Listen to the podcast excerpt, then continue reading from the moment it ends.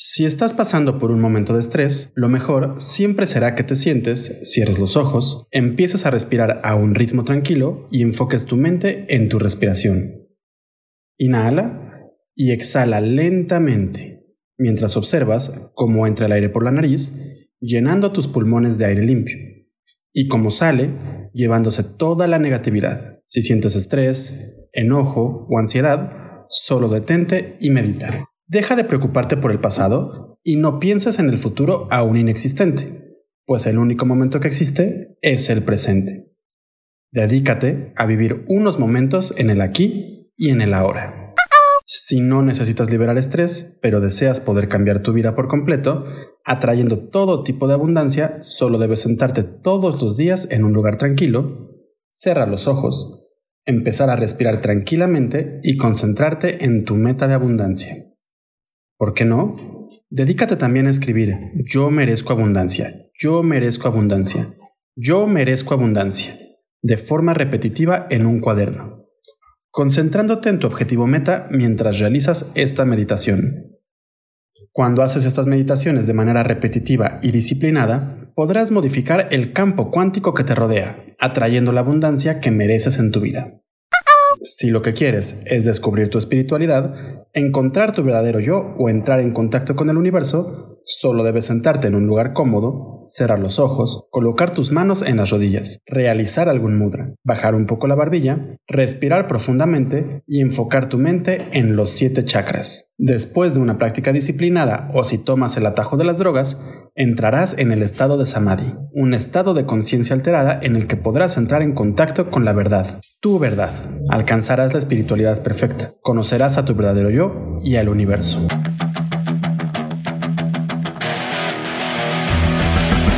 Yoga una disciplina ancestral que se convirtió en uno de los negocios más lucrativos de la industria del fitness. ¿Cómo es que esta técnica antigua se convirtió en un negocio espiritual? ¿Realmente es yoga lo que practicamos hoy en día? ¿Qué chingados es el yoga? Yoga y más allá. Un podcast en el que buscamos entender la evolución de la práctica de yoga desde su filosofía ancestral hasta la práctica postural contemporánea. Acompáñanos a profundizar en esta práctica, entender sus conceptos y desmenuzar su historia.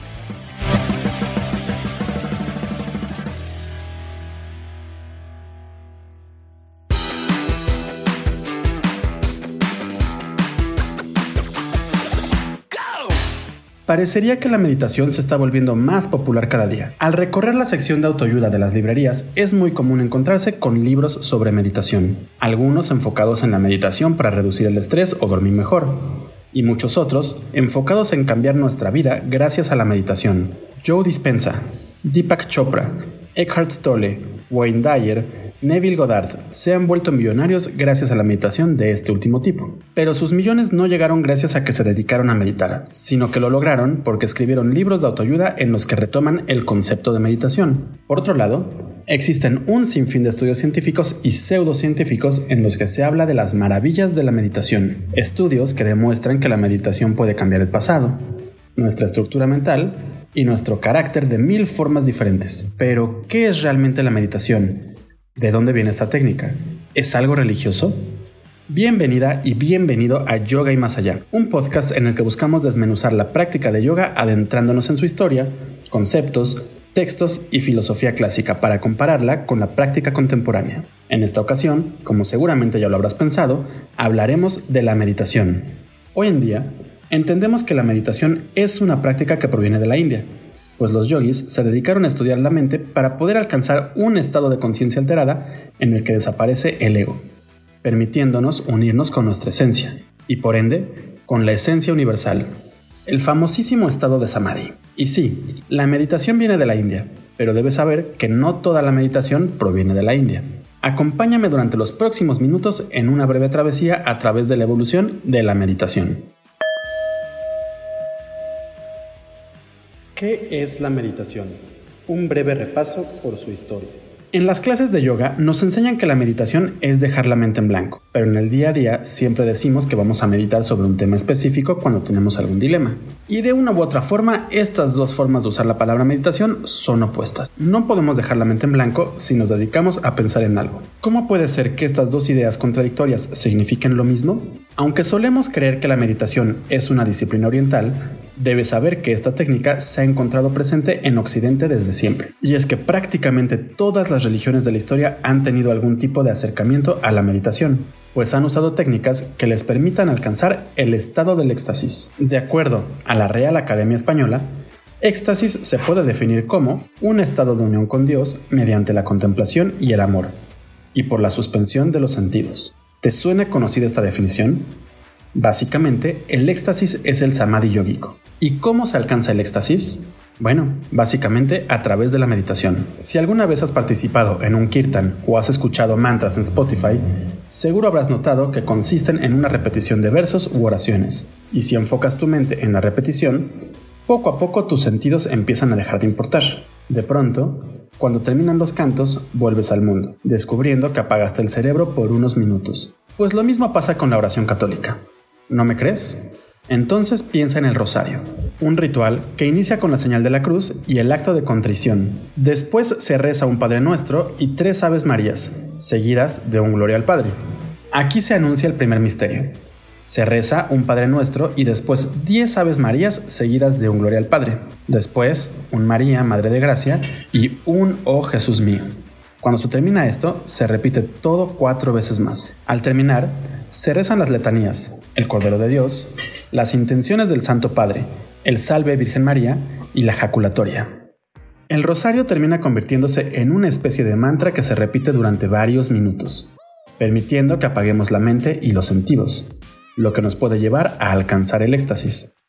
Y así como el rosario, existen muchos otros actos y ritos enfocados en una meditación cristiana. Entonces, la meditación sí consiste en poner la mente en blanco. Sí, pero no. Etimológicamente hablando, la palabra meditación proviene del término latín meditiato, mismo que se usaba originalmente para referirse al hecho de pensar en un tema específico durante mucho tiempo. Básicamente, era usado para cuando le daban vueltas a un asunto o lo consultaban con la almohada, mientras que el hecho de sentarse a buscar el éxtasis de una manera religiosa o espiritual era llamado contemplación. La meditación y el mundo occidental.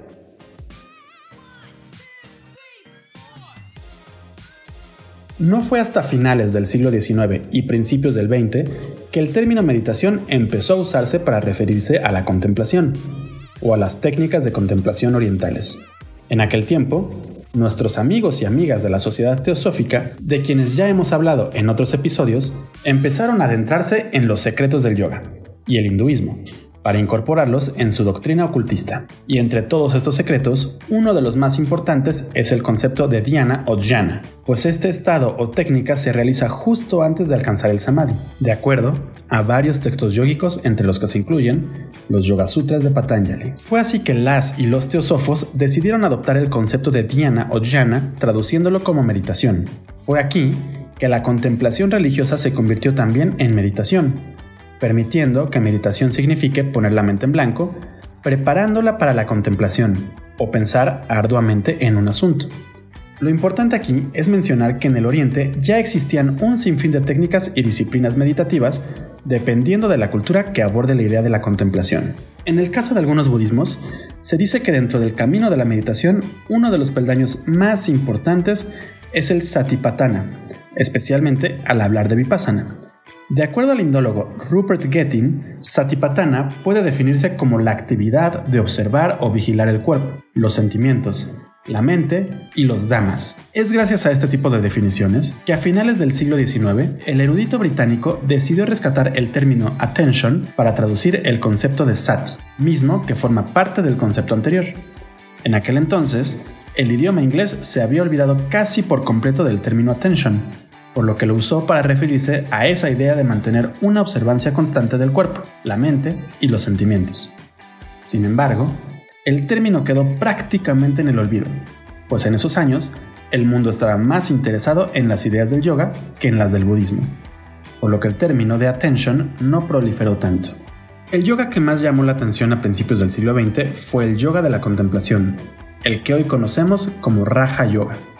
Esta escuela de yoga, impulsada principalmente por Vivekananda, buscaba alcanzar el samadhi a través de la meditación y el pranayama, proponiendo y popularizando el Ashtanga Yoga Patanjalico. Pero para que el yoga pudiera permearse por completo en Occidente, se tenía que eliminar todo rastro de filosofía religiosa. De pronto, el yoga dejó de tener una connotación religiosa y pasó a ser meramente espiritual. En esa inter, un gran número de monjes y pseudogurús decidieron aprovechar el boom del ocultismo y del nuevo pensamiento para lucrar con sus propios estilos de yoga meditativo. Fue así que unos años después el budismo empezó a popularizarse más y más entre las y los occidentales. A fin de cuentas, entendían al budismo más como una filosofía que como una religión, recreando el budismo zen.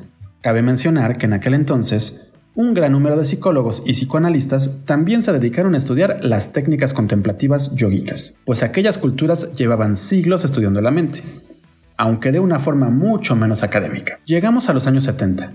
En aquella década, el investigador biomédico de origen judío John Kabat-Zinn empezó a interesarse en las técnicas de meditación budistas, acercándose al concepto de sati.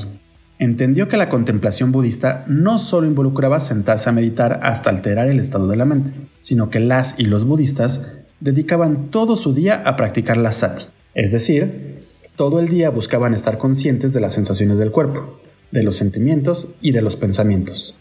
Entendió que las técnicas de Sati, aunque se realizaran durante algunos minutos al día, ayudaban a mantener más controlada a la mente, reduciendo el estrés de forma mediata e inmediata. Fue así que desarrolló la idea del mindfulness, una reinterpretación de la atención plena del sati, alejándola de cualquier atisbo religioso para adaptarla al estilo de vida occidental. El mindfulness no es una técnica de contemplación, es una técnica de control mental pensada en relajar el cuerpo y la mente. Y como era de esperarse, no pasó mucho tiempo para que las técnicas del mindfulness se popularizaran en la escena del yoga postural que estaba creándose en aquel entonces, permitiendo que yogis y yoginis las adapten como técnicas de meditación milenaria e incorporándolas en todas sus clases de yoga. Y no digo que esto sea malo necesariamente, no, pero lo que sí estoy diciendo es que prácticamente todas las meditaciones que realizamos en Occidente, ya sea con ayuda de podcasts, videos, aplicaciones o en estudios de yoga o de meditación, no son meditaciones tradicionales, sino que son invenciones occidentales. Y nunca me cansaré de decir que esto podría derivar en la apropiación cultural. La meditación yógica y patanjálica. A todo esto, ¿Cómo era la meditación yógica clásica? Esta sería la pregunta del millón de dólares. Sí, hoy tenemos diferentes testimonios de personas que dicen haber conservado el linaje real del yoga, pero la realidad es que sería muy difícil, si no es que imposible, el poder averiguar si el linaje es real y tampoco se puede asegurar que las prácticas que enseñan no fueron filtradas o modificadas por el proceso de colonización. Durante los próximos minutos, trataré de entender cómo funciona la meditación o contemplación de acuerdo a los Yoga Sutras de Patanjali. Probablemente ya sabes que Patanjali fue el sabio al que se le adjudica la creación de los Yoga Sutras, un texto con poco menos de 200 aforismos en el que se explica de alguna forma lo que es el yoga. En los Yoga Sutras, Patanjali describe el Ashtanga Yoga o yoga de las ocho ramas o pasos. Yamas, niyamas, asana, pranayama, pratyahara, dharana, dhyana y samadhi. Los llamas y niyamas son códigos éticos y personales con los que todo yogi debe de vivir. Estos son importantes, pues nos ayudarán a que el cuerpo y la mente puedan mantener un balance en todo momento. Podríamos resumirlos en algo así como el que nada debe, nada teme. Una vez que nuestra mente y nuestro cuerpo están en paz, es momento de dedicarnos a la práctica de meditación. Aquí habrá muchos puntos encontrados, pues hay quienes aseguran que cada uno de los pasos de la Ashtanga se pueden aplicar de forma separada y muchos otros que hablan de una consecución.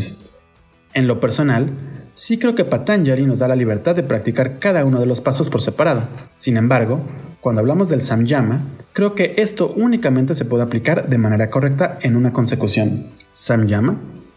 Cuando Patanjali menciona el término samyama, se refiere a los últimos tres pasos de la Ashtanga Yoga: Dharana, Dhyana y Samadhi. Entonces, como ya lo mencioné, lo primero es tener una mente en paz. Inmediatamente después, se debe tomar una postura, o asana. Lo único que menciona Patanjali al respecto es que esta debe ser cómoda y estable, por lo que podríamos iniciar debates de si son posturas acrobáticas o solo sentarse. Yo creo que se refiere únicamente a adoptar una postura cómoda, pero incluso en el Yoga Vyasa o el comentario de Vyasa sobre los sutras, únicamente se habla de posturas sentadas, pero ese es tema para otro episodio. Lo siguiente es empezar a realizar pranayama. En estricto sentido, pranayama sería el control de prana o la energía vital, pero en sentido práctico nos referimos al hecho de sentarnos a respirar controlando la respiración. Esto nos ayudará a relajar la mente poco a poco, preparándonos para los siguientes pasos. Pratyahara es el siguiente paso dentro del camino del yoga patanjálico.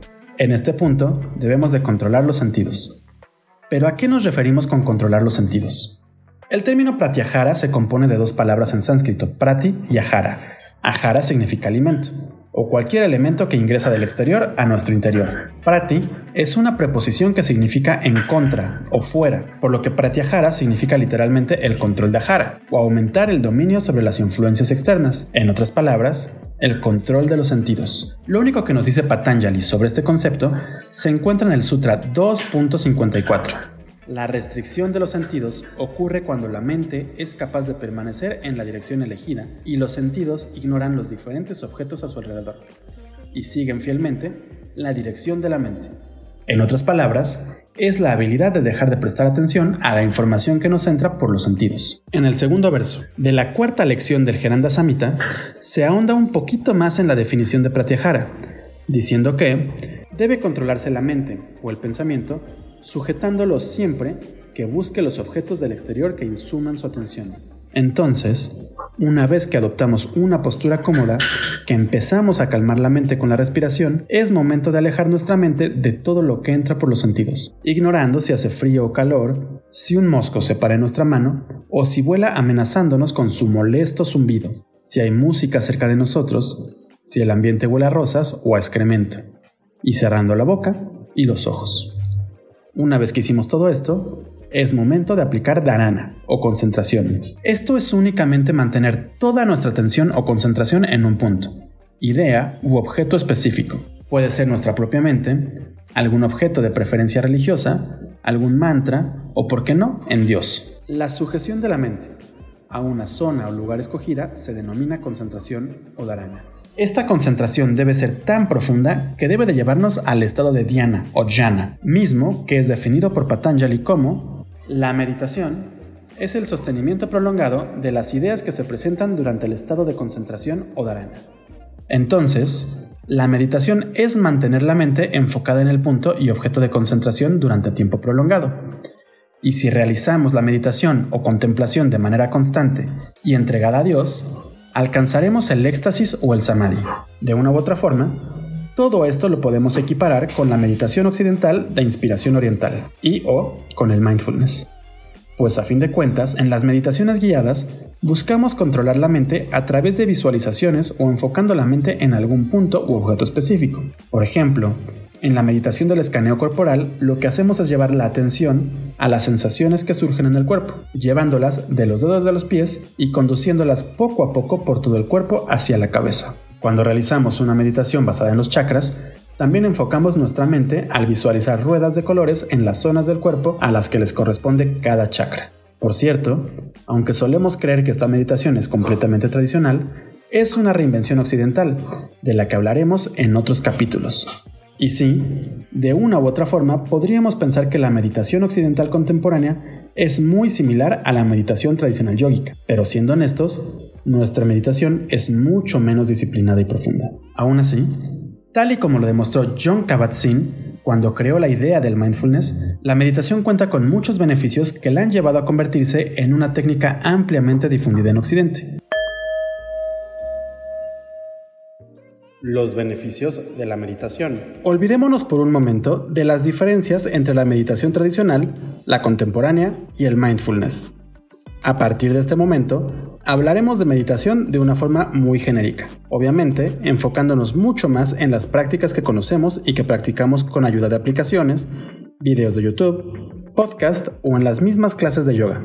Para nadie es un secreto que la meditación tiene un sinfín de beneficios para la mente, y aunque no lo creas, también para el cuerpo. La más obvia de todas, y la razón por la cual la meditación se ha popularizado tanto en los últimos años es el hecho de que esta técnica nos ayuda a reducir el estrés. Y es que al sentarnos a enfocar nuestra mente en un objeto, idea o sensación específica, la mente deja de divagar, reduciendo la velocidad de los pensamientos, permitiéndonos alejarnos del estrés. Básicamente, nos ayuda a aclarar la mente. Siguiendo la misma idea, podemos asegurar que la meditación también puede ayudarnos a sentirnos en calma y en paz, y a relajarnos por completo. Este estado de paz y de relajación también nos puede ayudar a conciliar mejor el sueño. Por otro lado, Podemos decir que el cerebro o la mente son como un músculo y que por lo mismo podemos ejercitarlo. Y junto a la lectura y al estudio, la meditación es una de las mejores herramientas para ejercitar la mente, pues con una práctica dedicada y constante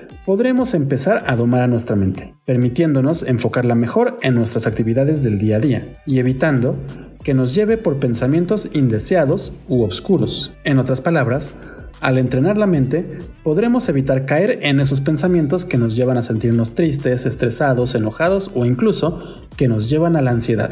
Todo esto, además de relajarnos, también nos puede ayudar a aumentar nuestra creatividad, mantenernos enfocados en el presente, aumentar la autoconciencia, descubrir nuevas perspectivas de vida y evitar situaciones estresantes, reducir las emociones negativas y en general redescubrir la felicidad o la alegría. Sobre esto último, no me refiero a esa felicidad que sientes cuando estás con tu pareja o algún ser querido. Tampoco me refiero a la felicidad que alcanzas en el samadhi o en moksha, sino a un estado de plenitud al que podríamos llamar contentamiento, pues estás bien con lo que tienes y con lo que no tienes. Si nuestra meditación se enfoca en observar nuestros pensamientos o en poner la mente en blanco, esta técnica también nos podría ayudar a conectar con nuestra esencia o a conocernos más profundamente. En cuanto a los beneficios físicos de la meditación, puedo decirte que esta técnica hace milagros por el cuerpo. Y es que a lo largo de los años se han desarrollado un sinfín de estudios en los que se demuestra que la meditación puede ayudar a combatir enfermedades cardíacas, así como el asma, el dolor crónico, e incluso puede ayudar a curar y prevenir el cáncer. Incluso se puede alterar el pasado con ayuda de la meditación. A fin de cuentas, cuando meditamos podemos alterar el campo cuántico que nos rodea, atrayendo o rechazando todas las enfermedades, la abundancia y demás mafufadas. Esto no lo digo yo, lo dicen los estudios científicos, como los que ha hecho el quiropráctico Joe Dispensa. ¿Ya te imaginas los estudios científicos sobre meditación que puede realizar un quiropráctico? Patrañas.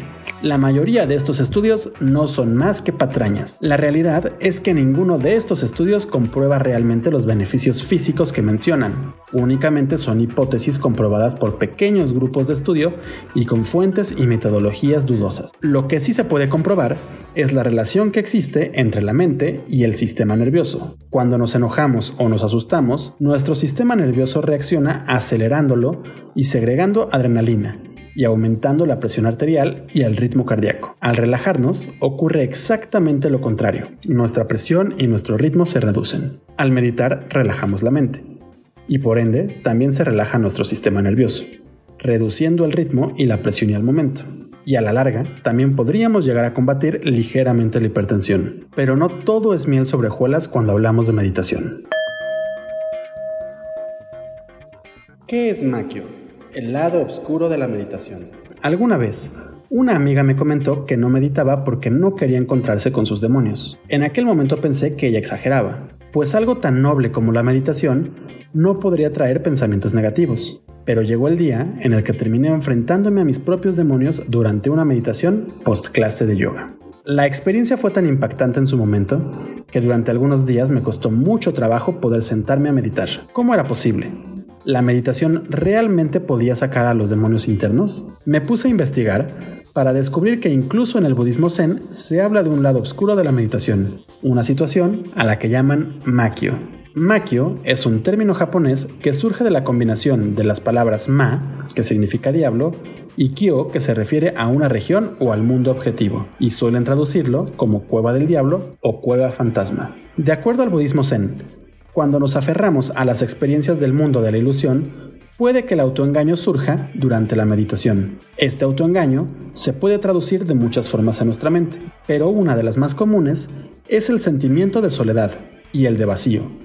En algunos otros casos, también puede manifestarse en forma de sonidos o visiones desagradables. El punto es que las manifestaciones del maquio pueden llevarnos por un sendero muy oscuro y de desilusión, todo lo contrario a la idea que nos venden de la meditación. ¿Por qué surge este estado?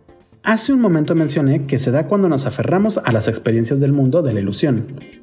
Pero, ¿esto qué significa? Imagina que camino al trabajo ibas en el carro o en la bicicleta, y un camión se te cerró de una forma muy agresiva. Si esto te enoja y continúas todo el camino pensando en el maldito camionero que se cambió de carril sin fijarse, te estás aferrando a esta experiencia mundana. Lo mismo ocurriría con un asalto, una pelea con tu pareja o con tu jefe o jefa, o en cualquier otra situación. El punto es que si te aferras a cualquier experiencia, ya sea positiva o negativa, durante tu meditación podrían surgir las experiencias del maquio. Lo más interesante con el maquio es que si por alguna razón no te encuentras mentalmente estable o si no gozas de una salud mental relativamente buena, refiriéndome a que no sufres de una depresión muy profunda, una ligera psicosis o alguna otra situación, el surgimiento del maquio durante la meditación podría llegar a agravar el problema. Aunque no lo creas, existen varios casos documentados y puedes leer sobre ellos haciendo una pequeña búsqueda en Google. Eso sí, es importante mencionar que estos demonios tan exacerbados se han visto en muy pocos casos, por lo que no tenemos que preocuparnos tanto por padecerlos. Y si en algún momento sientes que empiezan a brotar los demonios durante la meditación, lo mejor será acudir a un profesional de la salud mental.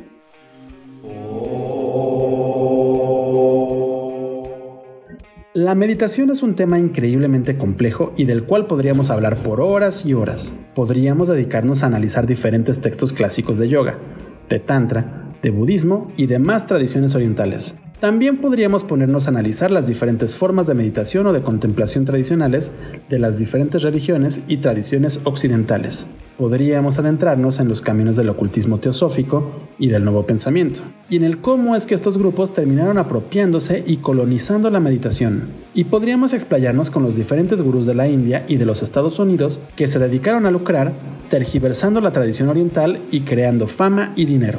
Claramente, me refiero a personajes tan peculiares como Maharishi Mahesh Yogi, Osho, Jiddu Krishnamurti, Yogi Ramachakara, Deepak Chopra, Joe Dispensa o Eckhart Tolle, entre muchos otros. Pero realmente creo que con los temas que hemos cubierto en este episodio es suficiente para empezar a adentrarse en la meditación desde una perspectiva ligeramente más crítica e informada. Por lo pronto, cerraré aquí este capítulo recordándote que si quieres mentarme la madre o dejarme un comentario, puedes hacerlo en la sección de podcast de nuestra página web www.yoganidra.com.mx. En este portal también podrás encontrar otros textos sobre meditación, meditaciones guiadas, textos clásicos de yoga y todo sobre las posturas de yoga. Si te está gustando este podcast, también te invito a que nos des seguir en tu plataforma de streaming favorita y que nos sigas en nuestras redes sociales. Nos encuentras en Twitter, Facebook, Instagram y YouTube como Yoga Nidra MX. Muchas gracias por haberme acompañado en este recorrido por el mundo y el concepto de la meditación. Yo soy Rodrigo Delgado y nos escuchamos en el próximo episodio de Yoga y Más Allá. Hasta pronto.